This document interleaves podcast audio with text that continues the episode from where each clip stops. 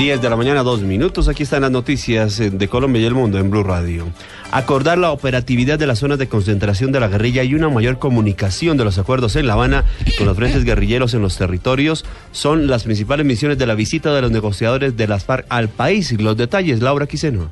Para León Valencia, analista político y fundador de la Fundación Paz y Reconciliación, la visita de los negociadores de las FARC tiene como propósito, además de comunicar los avances con los jefes de los frentes guerrilleros, empezar a establecer la operatividad de las zonas de concentración. Porque ahora están en esa etapa final definiendo los sitios donde se van a concentrar después de la firma del acuerdo de paz, definiendo los territorios que ellos llaman territorios de paz, preparando ese momento, que es un momento clave, que es el momento de, de donde las fuerzas de las FARC llegan a, un sitio, se concentran con armas y empiezan, eh, digamos, su, su proceso de dejación de las armas, su proceso de reintegración a la vida civil. Para el analista, los puntos acordados en La Habana necesitan mayor comunicación y consenso entre el secretariado de las FARC y los grupos armados en los territorios. Laura Quiseno, Blue Radio.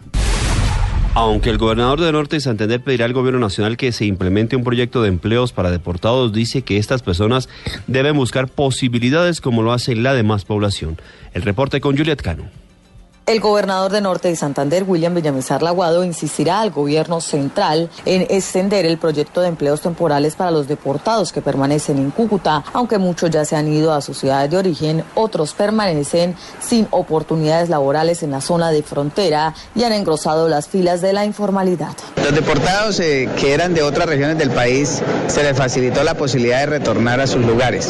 Los que eran de Cúcuta, pues obviamente tienen que buscar su sitio, se les dio una en de, digamos, de arrendamiento a uno, se le dio un plan de empleo temporal a otros. Nosotros estamos solicitando al gobierno nacional que ese plan de choque de empleo temporal se amplíe. Muchos deportados recibieron capacitación por parte del SENA y accedieron a programas de empleos temporales. Sin embargo, ahora permanecen desempleados en la frontera. Informó desde Cúcuta Juliet Cano, Blue Radio. El ejército le incautó una sastrería clandestina a la guerrilla de las FARC en área rural del Caguán. Informa Mayor Martínez.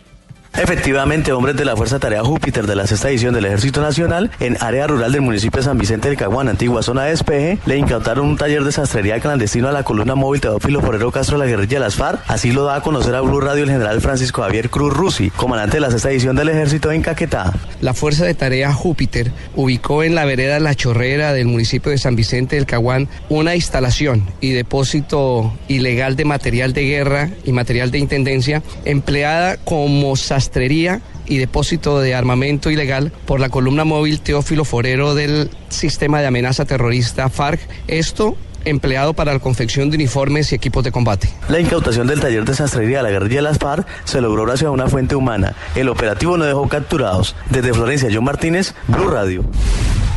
Autoridades del departamento de Tolima encontraron abandonada una caja con 240 libras de alcaloides en el municipio de Planadas. La información con Juan Felipe Solano.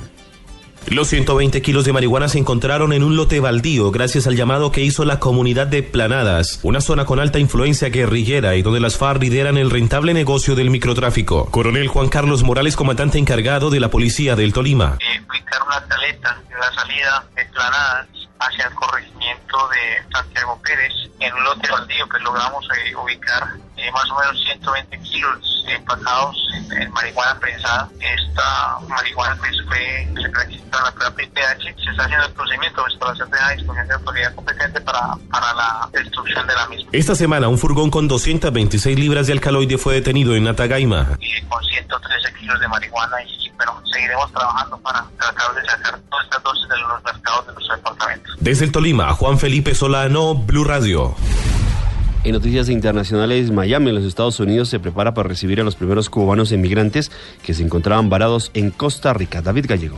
Oscar, buenos días. Así es, la comunidad cubana en Miami se prepara para acoger este fin de semana el primer grupo de isleños varados en Costa Rica, que cruzó por estos días la frontera de México después de una travesía de semanas por Centroamérica. Estados Unidos recibirá a los primeros refugiados que desde mediados de noviembre enfrentaron trabas políticas y migratorias en su viaje.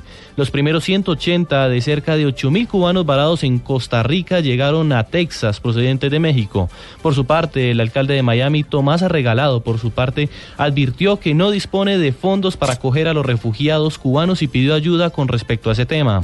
El pasado año fiscal, entre el 1 de octubre de 2014 y el 30 de septiembre de 2015, más de 43 mil cubanos llegaron a Estados Unidos, lo que supone un aumento de más del 77% con respecto del periodo anterior. David Gallego Trujillo, Blue Radio.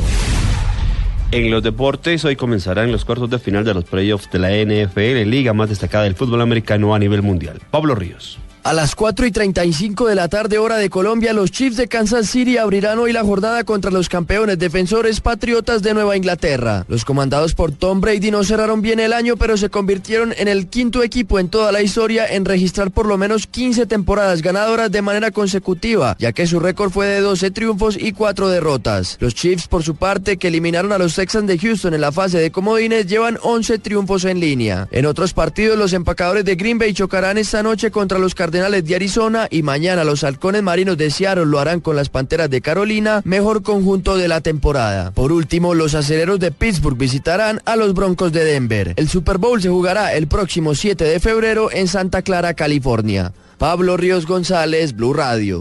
Noticias contra reloj en Blue Radio. A las 10 de la mañana, 9 minutos, noticias contra reloj, noticias en desarrollo. Estados Unidos está verificando la situación de seguridad de todos sus ciudadanos en Burkina Faso tras el ataque de yihadistas a un hotel en Ouagadougou y un restaurante frecuentado por extranjeros. La cifra, al menos 35 soldados sirios y combatientes favorables al régimen de Bashar al-Assad murieron hoy en un ataque del grupo yihadista Estado Islámico en la ciudad de Deir Ezor, indicó una ONG. Y quedamos atentos a la afirmación de Irán donde dice que ha liberado a cuatro presos iraníes binacionales mediante un canje de prisioneros en momentos en que Teherán y las potencias mundiales están por empezar a aplicar el acuerdo relativo al programa nuclear